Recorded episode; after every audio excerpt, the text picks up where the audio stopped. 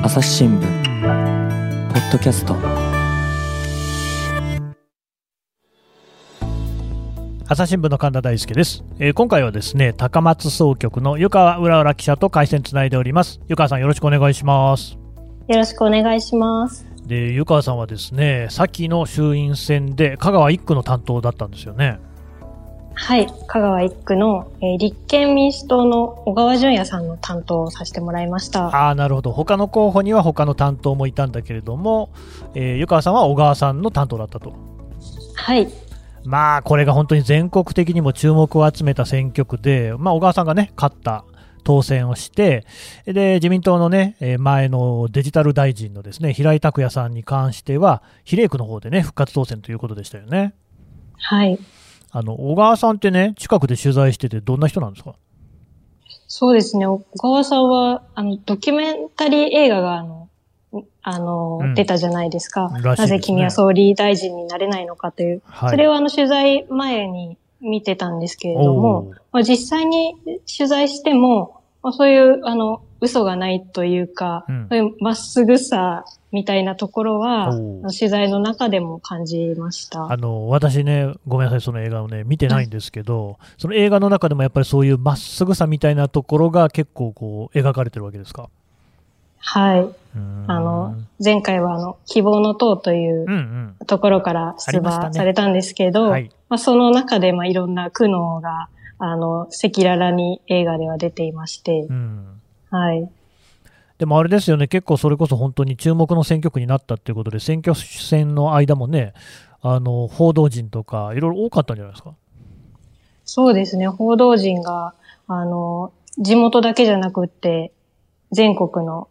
カメラが入ったりしてました。うん。えーっと、湯川さんは今、記者としては4年目。はい。これまでにもそういうなんか選挙の取材とかやってきました？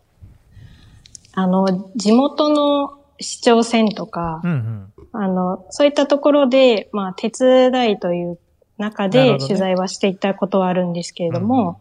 あの、国政選挙を、あの、担当をついてしっかり取材したっていうのは、今回の衆院選が初めてでした。どうでしたか、その盛り上がりなんかは。ああの、香川一区は、本当に熱気っていうのを、あうん。の、私が取材した陣営、の小川さんの陣営は感じました。熱気って例えばどんなところで、あそうですね。あの、演説とかにうん、全国の人が、スー、あの、スーパーとかで小川さんが演説をしてると、そこに、あの、わざわざ、と、関東とかの人が来て、あの、思いを伝えに来ていたり、していてあそんな現場を今まで見たことなかったので、でも関東の人が来ても票にならないのでは。そうなんですよね。うん票にならないんですけど、まあそういうところの中からこう地元の人たちも盛り上がっていったのかなっていう。あこの小川さんって人はそんなにこう遠くからも人が来るほどすごい人なのかみたいなことですかね。そうですね。うーん、なるほど。ですが、あのーまあ、湯川さんのですね、記事の中では、その、ウィズニュースっていうね、朝日新聞のやってるあの、まあ、ウェブメディアですね、の方で、こう、若者の政治離れっていうのをテーマにしたのがありましたよね。はい。うん。これはなんでこういう話を書いたんですか？あの、若者の政治離れっていう言葉って、皆さんもよく耳にしたことがあるのかなと思うんですけれど、やっうん。ぱり、それ自身も私もその言葉をずっと学生の頃から聞いてきていて、で正直、まあそうだよね、みたいな感じで受け入れてはいたんですけれども、うんうん。でも、やっぱり今回の衆院選を通じて、その正体っていうのをちゃんと向き合ってみたいなというふうに思いまして、うん。で、普通の香川一区の取材をさせてもらう一方で、まあそういったところもテーマに考えながら取材をしていました。なるほど。あれ、確か今回の衆院選も、その投票率、若い人は低かったんですよね。そうなんです。今回、今公開されている速報値になるんですけど、うんうん衆院選の18歳、19歳の投票率が、えっと43.1%で、うん。全体の投票率が、えー55.93%だったので、まあ、10ポイント、13ポイント近く下回ってました。だいぶ少ないですね。うん。ただ、あの、そういったところを、まあ、実際にす分析してもらおうと思いまして、うん大学の法学部の先生に聞いたんですけど、はいはい。そしたら、まあ、そそれはあの、今時の若者って言われるけど、うん。若者の投票率が全体よりも低いのは今に始まったことではないよっていうふうに教えていただきました。うん。まあ確かにそうかもしれませんね。なんか、なんでかっていうと、あの、全体の投票率の低下に合わせて、若者の投票率も下がってきたからということだったんですけど、ほ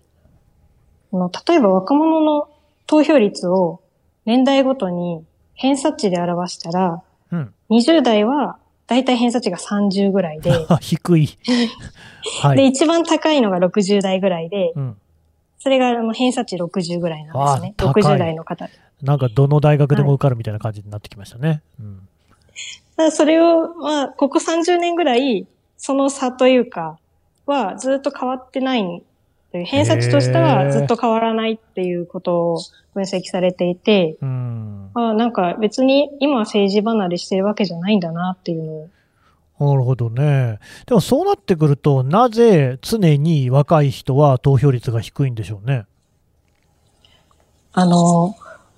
えー、堤先生がおっしゃってたんですが、堤先生っていうのは、そのさっきのね、法学部の先生ですかね。あそうです、はいはい香川大の法学部の堤先生で、うん。あの年齢を重ねてライフイベントを経験する中で、まあ政治が自分の生活に密接に関わってるっていうことに気づくので、はい。学生とか就職したばかりの若者は政治に何かを求めようという場面が少なくて、だから投票率が低いんだよということをおっしゃってました。まあね、とりわけその最近ね、えー投票できるようになった18歳とか19歳の段階だと、まあ、なかなかこれはね、そもそも政治って何なのっていう話もあるでしょうから、うんまあ、投票率もそりゃ低かろうなというふうにも思うんですけれども、やっぱり投票率が若者で低いってことは、これは問題だっていうふうに言っていいんですか？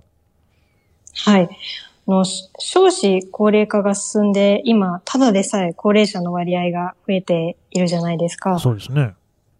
そういう中で、まあ、若者の投票率が低いということになると、結果的にあの選挙を通じて届けられる若者の声が、まあ、どんどん小さくなっていってしまいます。うーん、それはそうですね。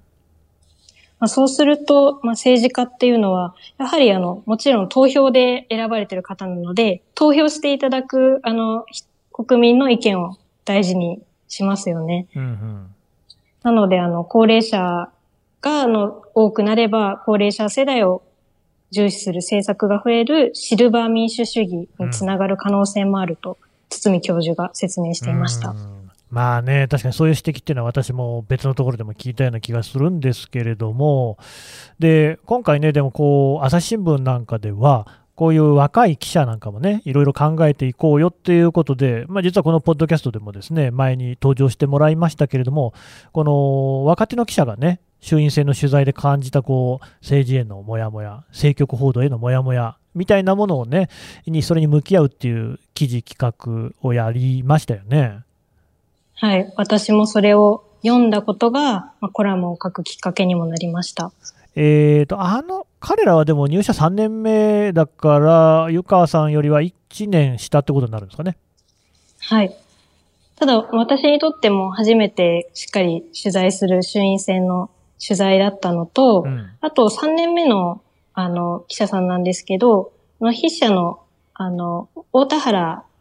さん、記者は、大学の同級生だったんですね。あ、あの、えーと、山口でしたっけ？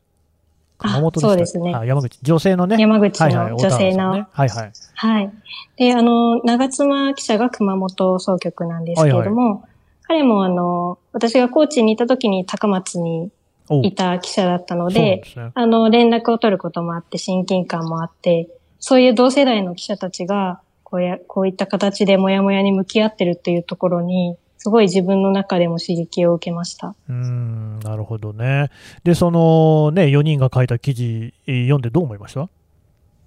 そうですね。やっぱり、こう自分たちの取材経験を通じて感じたその疑問点をすごい丁寧に書いていて、うん。で自分なりの思いっていうのを書いてるのが印象的でした。うんうん、私はね、あの話を聞いていて印象的だったのが、なんかその自分の意見に自信がないっていうようなね、話をその記者なのにというか、えーしていて、で、そういうものなのかなと、僕なんかは割とそういうその自分の意見に自信がないとか、あんま思ったことがないんですよ。まあ、やっぱりなんか、言うべきは言ったらいいじゃんとしか思ったことがないっていう、ある種のガサツなね、えー人間なので、その辺っていうのは、湯川さんはどうですか？私はすごい実は共感してたんですね、その言葉に。うん。で、なんでだろうっていうのを考えると、あやっぱり小学生の頃から、なんか失敗しちゃいけないのかなみたいなところはうん、ずっとなんかあったような気がするんですよね。へー。みんなと同じようにできてうんうん。いい、それがいいみたいなところが、こうずっとあったのかなって、そういう中で、こう意見をこう言って、それが違うって言われたら、こう萎縮してしまうみたいなところはあるのかなというふうに感じます。あと、あれはどうですかね、まあ、今回のその、ね、記事とはまた別の話ですけれども、よくその世間で言われているのが、その最近の、ね、若い人っていうのは、えー批判するっていうようなことをお非常にこう嫌がると、危機感があるというような話も聞くんですけど、そういうのってあります？あの、まあ私自身は、やっぱり新聞記者っていう仕事は、そういう批判的な目線も持って報じることも大事だっていうふうに感じているので、うんうん。それ自体にはそんなに怖いって思いはないんですけれども、うん。でも、やっぱり同世代の友達とか、まあ、家族とかに聞くと、やっぱり批判ばっかりしてるよね、みたいな感じで、うん。マイナス、批判っていうことをマイナスにうん。捉えてる方々は多いし、まあ、実際に今ってあんまり批判的なするよりも、こう認め合って高め合うっていうことが、あの、いいよねっていうのは、こうはいビジネスの世界でも、まあ、それは、あの、私もそうだなって感じることもあるのうんで、そうですね。はい。なるほど。で、まあ、そんなですね、湯川さんが、しかし今回ね、その香川一区でこうがっちりとですね、選挙の取材をしたと。そうすると、その選挙取材の中ではどうですか、若者には出会いましたか？実はあの、私、若者政治に無関心っていうテーマだったので、うんなかなかあの、そういう、あの、選挙を考えるような集まりとかじゃないと、出会わないのかなと思ってたんですけど、はい。こう、演説会場とか、こう、その事務所とかに、結構若者がいまして、それが意外、意外でした。え、何をしてるんですか？あの、ビラを配ったりとか、うん。まあ、電話かけを手伝ったり、あの、うんしてる方で、まあ、大体10代、あ、10代はいないですね。間違えました。20代ですね。うん。の大学生とか、あの、20代ぐらいの社会人のうん。方とかがいらっしゃいました。ああ、その、まあ、だから、ね、担当していた小川さんのお演説の会場とか事務所とかにそういう人たちがいたと。はい。あの、まあ結構全国各地から来てましただからま選挙だから多分ボランティアでやってるんだろうと思いますけれども、ある種そういうその政治に対する意識が高い若い人もいるっていうことなのかもしれませんけれども、でもね、今回の湯川さんの取材のテーマは若者の政治離れだし、まあ、実際投票率でも政治離れの数字出てると。これのギャップっていうのはこれどういうことなんでしょうね？そうですね。なので、あの、この出会った人たちって、基本的に選挙に行ってる人たちだと思うんですけど、でしょうね。なんで、なんで選挙に行かない若者が多いのかなっていうのを、まあ、いろんな雑談の中とかで聞いてみました。うんうんそしたら、あの、ある女子大生の子は、うんまあ、多くの若者たちが自分自身の問題に政治が関わってるっていう実感がないからかなとうん言っていて、うんうん例えばあのコロナでバイトが減って生活が苦しくても自分の責任だと思っている。うんそこから政治に対する不満には結びつかないというのが今の若者にあるのかもしれないと言っていました。なるほどね。まあ、自己責任論ですね。うん。あとはあの、男子大学生の方は、あの、政治について自分が分かってないことを知られるのは怖いと思ってるからそもそも考えることをやめてしまう。偉い人に任せた方がいいと思ってるとうん話してました。これがまあさっきの話にもつなそうですね。がるのかなと。自分に自信がないっていうタイプの人ですよね。うん。はい。うんうんあと、あの、泊まり込みでずっと手伝ってた県外の学生さんもいらっしゃって、その方は、あの、SNS とかで、あの、小川さんにこう質問をしてみたら返事をもらったっていう、あの、経験があって、それで実際に手伝ってみようっていうことで、あの、香川別にゆかりもないんですけど、来て手伝っていて、そういった方にも出会いました。これなんかは、だからまあ、そのツイッターを通じて、まあ、ひょっとしたらね、それまでは縁遠いものだった政治っていうのが、えー距離が近づいたっていうか、直接つながったっていう例ですよね。そうですね。こう、なんか接点があったら、うんうん政治との距離って急に近づくっていうことがあって、別にそれはあの若いとか年齢を重ねたからとか全然関係ないんだなっていうのを実感しました。で、あと、やっぱりこの話を聞いてると、その政治に関心がないっていうことでね、よく言われるけれども、結局その政治とのつながりがないっていうこと、まあ、あるいはもうあったとしてもそれを知らないって言いますかね、そういうところがどうもなんか理由としてありそうですね。そうですね。あの、自分の生活と直結してないというか、まあ、例えば、さっきの女子学生さんがおっしゃってた、あの、バイトがコロナで減っても自分の責任だと思ってるっていうところ。まあ、それが、あの、自分自身も大学時代とか高校生の時とか同じような感覚を持ってたなというふうに思い出して、ましたえ湯川さんはその学生時代って投票行きました？と大学時代、あの、行った時と行かない時があって、はいはい。それはその日にバイトが入ってるかどうかとか、まあそんな感じでした。まあ前とかもありますからね。うん、行かなかったっていうね。はい、はい、まあそうですね。うん。で、まあ、直感で選んだ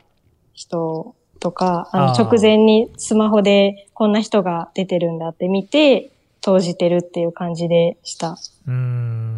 まあ、あれですよね、おそらくまあ新聞記者をね、学生のいつから目指してたかは知りませんけれども、今なるぐらいの人だから、多分それなりに政治への意識とかあったんだろうけれども、それでもやっぱりね、まあ、それが普通なのかなっていう感じもしますよね。はい。やっぱりそもそもあの、教科書とかニュースで知る社会の問題とか、自分の抱える問題がこう、マッチするっていうのを考えてなかったので、うんまあ、そういう実際の選挙にもあんまりその関心が正直なかったなっていうのを思います。あの横川さんもやっぱりあれですか、自己責任論というか、何かいろんなことを自分の責任だなとかって思っちゃいます？そうですね。あの、と、当時はそういうふうに思ってました。やっうーんぱり当時記者になってからうんいろいろ、あのし社会のこととかも取材するようになってから、ようやく自分だけの責任じゃないんだなっていうのを気づきました。うんやっぱりあの学生の自分には政治は遠かったですか？はい、遠かったです。うーんなかなかやっぱその意識する機会とかないですもんね。そうですね。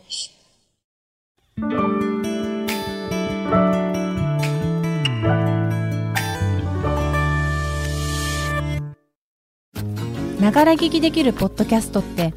私の生活スタイルにちょうどいい朝日新聞のニュースレターに登録すると編集者が厳選したニュースがメールで届くよ。思いがけない話題にも出会えるよね。ちょっと新しいニュースの読み方。朝日新聞。うん。あれですか、そのえー、とちなみに、いご家族なんかはあのどんな構成なんですか、普通にやっぱり一般的な家庭っていうことなんですかね？私が、えっと、二人兄弟で、妹と。私と、あと父親と、あとあの母親がいたんですけど、うんえー高校3年生の秋に癌が見つかって、それで余命1年の宣告を受けて、うん、で、その翌年に、その1年も、あの、余命余命よりも3ヶ月ぐらい早くに亡くなってしまいました。まあ、そうですか、それ辛かったですね。はい、当時は本当に辛くって、うん。それこそ、やっぱり自分たち、自分の責任と言いますか、そういうのを感じていて、自分の責任ってどうしてですか？はい。あのお母さんがずっと、自宅で最後を迎えたいとか、うん。あと治療ももう、あの、余命もあむあんまりないから、あの自分の願う、ちょっとや痛みを和らげるような治療とかもしたいっていうのも、うんうん。なんか言ってたんですけど、そういう知識とかもなかったし、なんか覚悟としても、お母さんもっと生きてほしいっていう思いもやっぱり希望も捨てられなかったし、うん。そういう中でお母さんの願いをこう自宅じゃなくてこう病院で亡くなったんですけど、うん。叶えてあげられなかったし、最後にもっといろんな思いをありがとうっていうのも伝えきれなかったなっていうふうに思っていて、まあ自分がもっとあの覚悟とか知識があって、なおさらあの社社会人でお金が稼げてやりたい治療もできてあげたらとか、いろいろ大学に行かなかったらとか、そういうふうに思ってました。うんまあ、でもそれは湯川さんの責任じゃないと思いますけどね。でも当時はそういうどこに頼ったらいいのかとかも全然わからなくって、うんはい、そう思ってる節がありました。今考えてみると、頼れるところはあった？はい。今思ったら、やっぱりこの経験って政治とすごい結びついてたなっていうふうに思います。あの例えば、うんあの日本にあのほ医療保険制度が、これ、制度があるじゃないですか。ありますね。このおかげで本当に治療費の負担はかなり軽減されてて、家計も助かってましたし、うん。でも、一方でこう知らないままのいろんな制度もありまして、うん。例えばあの、介護保険制度って、こう、あの、年齢がまだ母親50代で若かったんですけど、あの、末期間だったら実は利用ができて、うん。ヘルパーさんとかを呼ぶこともできたみたいなんですけど、うん。うんその認定するまでの時間、認定されるまでの時間と、お母さんの病気が進む進行度ってもう、やっぱり早すぎたので、うん。時間が長くてなかなか、あの、実態は自宅で過ごすっていうところを制度整えられなかったり、うん。うん。あと、やりたい治療も、やりたいけど、ベッドに空きがなくて、その病院は入院できなかったっていうこともうん。ありました。うーんそういうのはあれですかね、もう少しこの政治なんかとのつながりっていうのを意識していたら違いましたかね。そうですね。あの、もしかしたら、あの、すぐ、まあ、その時はできなかったかもしれないんですけど、うん、でもそういうのをもっと意識して手を尽くしてたら、こう、亡くなってからの気持ちも変わってただろうし、っていうふうには今思います。うーんまあね、あの繰り返しますけど、湯川さんは別にそれを気に病む必要はないと思いますし、まあ、私もあの父親は8歳の時に死んでいて、母も、えー何年前だったかな、4年ぐらい前かな、に亡くなりましたんで、あのまあ、湯川さんとはね、別の立場とはいえ、気持ちはわかるんですけれども、ただまあね、そこであんまりこうね、自分のせいだって思うっていう必要はないし、また政治に何を求めていくかっていう話もね、もちろん大事なんですけれども、まあ、そこはこうちょっと一泊置いた方がいいのかなとも思うんですが、ただ、さっきのね、若い人がつながりに気づく、政治とのつながりに気がつく機会っていうのが少ないよっていう指摘がね、湯川さんからあったじゃないですか。まあ、はい大学の先生もね、おっしゃってたというところから考えると、確かにこのお母さんのケースっていうのは、つながりを意識する機会ではあったのかもしれませんね。そうですね。もう当時は政治家に対してこう要望したいとか、なんか政治に対して何か思いを持つってことはなかったし、まあ、正直考える余裕もなかったんですけど、うん。でも、やっぱりお母さんの闘病に向き合った日々は、まあ、政治に直結してたなっていう。でも、その時は誰もそういったことはもち教えてくれる人とかはいなく、気づくきっかけもなかったなっていうふうに思います。これはね、まあ確かにそうなんですよね。結局その、生老病死とか小老病死っていうような言い方をしますけれども、あの生まれるとか死ぬ、それからまあ、老いるとか病になるとかっていうようなことがあると、やっぱりその社会とか政治とかとつながってくるんですよね。なんで、やっぱりそこは若い人は基本ないじゃないですか。病気はあんまりならないし、老いてないし、生まれたばっかりでも死ぬ間際でもないっていうね。いうようなところはまああるのかなと思うんですけれども、なるほどね、まあやっぱりそういうところでね、いろいろこう、でどうですか、湯川さん、自分のね、今仕事っていうのは記者っていう仕事じゃないですか。はい。なんかこう、記者としてはね、しかも若い記者としては、こんなことができるっていうようなところで、え何かこう考えてることとかあるんですか？そうですね。やっぱり、そういう、まあ、経験があったからこそ、同じような立場の人とか、そういう病気とかとはまた違うこ方でも、まあ、あの、困ってる方とかを取材して、まあ、伝えるっていうことで、あの、できたらなっていうのは思ってます。えまあ、そんなこう問題意識もあって、さっきのね、紹介したウィズニュースの記事っていうのも書かれてると思うんですけれども、これ、記事、反応なんかどうでした？そうですね。あの、まあ、ツイッターとか、ヤフーニュースとかで、あの、コメントをいただきました。うん。厳しい意見ももちろん多かったんですけど、うん。でも、あの、一緒に日本のその投票率上げるにはどうしたらいいかな、みたいなところで、一緒に考えてくれるようなコメントが多かったです。うーん。え、例えばどんな？例えば、あの、今話題のネット投票を導入した方がいいんじゃないかとか、はいはい。まあ教育ですね、主権者教育うん。を、が重要ではないかとか、うんうん。と、あの、コロナでも投票率がそんなに実際今回上がらなかったんだから、やっぱり原因が何なのかをみんなで考えて解決しない限り何も進まないんじゃないかとか、うん。あとは、あの、私が取材した担当が、あの、野党の、あの、側の、に集まった方の取材だったので、うんうんやっぱり、そういった方だけじゃなくて、もっと無関心層とか、政権支持の方層の方をもっと掘り下げてみないのかっていうようなご意見もありました。なるほどね。まあ確かにね、その無関心層や政権支持層ってね、本気で掘り下げているのかって言われるとなかなかね、まあ難しさも感じますけれども、あと、まあこれは今のね、ネットを通じて寄せられた反応ですけれども、なんか自分の身の回りとかではどうでした？そうですね。あの、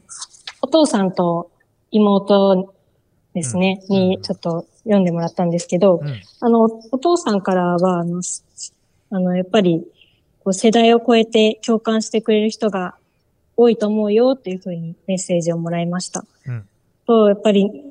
日本が、こう、日本人がやっぱりどうしても批判的な感じで、まあメディア側もしてしまうけど、まあ良い点悪い点をこう正しく評価して認められるようになったら、政治に関心を持たれるんじゃないかっていう、そのためにはマスコミの力も大きいよっていうふうに言われました。なるほど。他はどうあとはあですかの、そうですね。あの、東京で働いてる同世代の親戚がいて、うん。で、その人からは、あの、毎日仕事が忙しくって、で、その仕事を選んだ自分の責任だっていうふうに思ってたけど、そうじゃないんだねというふうに LINE で返事をくれました。うん、じゃあちょっと自己責任じゃないんだなっていうところに気づきがあったと。はい。やっぱりその人もなかなか選挙には今回行けなかったみたいなんですけど、それも仕事に追われてたりしたのが理由みたいで、やっ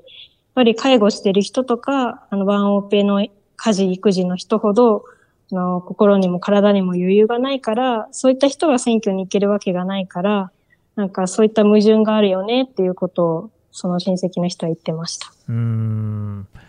あのまあ、ちょっと前にですね、ロスジェネ、ロストジェネレーションっていうね、呼ばれる世代のこうね、ポッドキャストをですね、収録しまして配信したんですよね。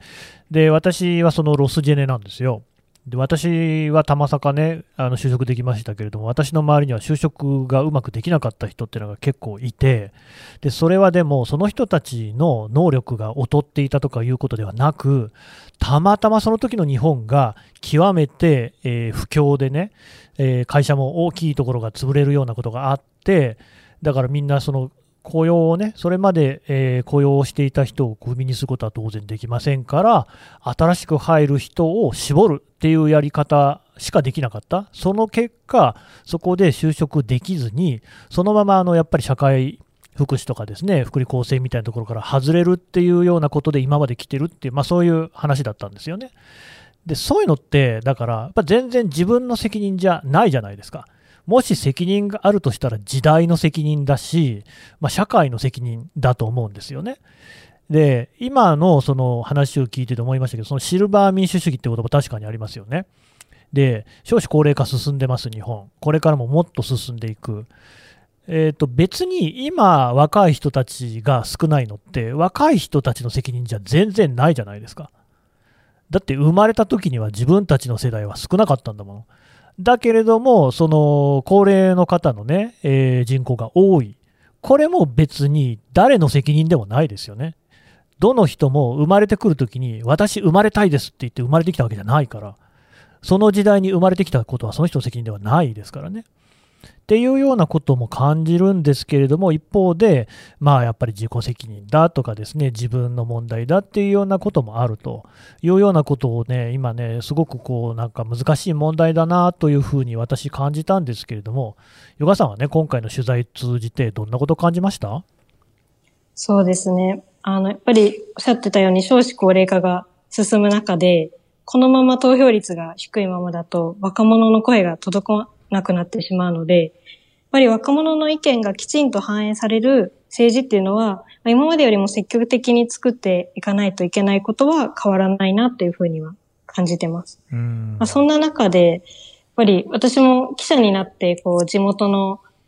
省庁さんとか県議さんを取材して、まあ、政治って地味で根気のいる仕事だなとか、あの、町長が決めたことが市民の生活に直結するんだなとか、まあ、そういうのを、まあ、感じられたんですけど、でもそれって私が記者で、まあ、政治家に会うこととか、有権者の声を聞くのが、まあ、仕事の一環だからで、まあ、そういったところって、あの、他のほとんどの人は、やっぱり政治との距離っていうのは感じてしまうと思うんですね。うんうん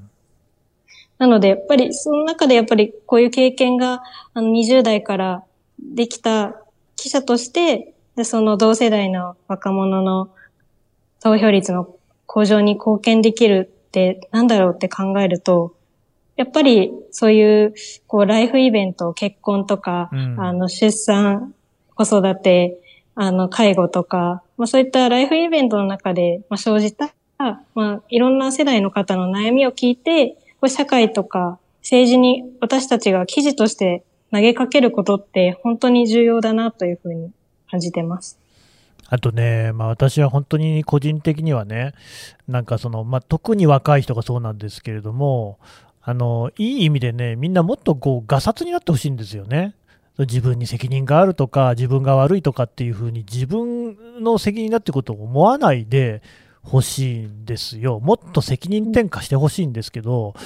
あのなんかそういうのって、今の若い人にどうやったら届きますかね。そうですね。私もやっぱり母親の亡くした経験があった時に、どうしてもこう自分の責任だって思ってしまったっていう経験があって、やっぱりあのそんな時にこう当時の自分に伝えるようにこうあなたのせいじゃないよとか仲間はいるよっていうこう温かなメッセージっていうのもただのニュースを伝えるだけじゃなくてやっぱりそこをメッセージとしてちゃんと記事でも伝えていきたいなというふうにあのこの選挙の取材を通して感じました。朝日新聞はそれできてますかね？そうですね。やっぱり、あの、新聞記事だけだと難しいと正直思います。うんパッケージとしてしっかり、うんあの、情報を届けなきゃいけないので。でも、あの、今、朝日新聞も含めて、いろんな媒体が、あの、ありますよね。このポッドキャストももちろんそうだと思うんですけど、うんまあ、いろんな方法で、やっぱり、あの、記者も、あの、発言できる、あの、機会が増えてるので、そういったところで、やっぱり伝えていけたらいいのかなっていうふうに感じています。ねえ本当にね、やっぱり伝えるっていうことの大事さってことですよね。はい。私も自信は、正直、自信というか、まあないんですけど、はい。でも、それでも、やっぱり声に出して伝えていくことって、本当に大切なんじゃないかなっていうふうに思っています。いやー今回は本当に私も勉強になりました。えーゆかさんどうもありがとうございます。ありがとうございました。は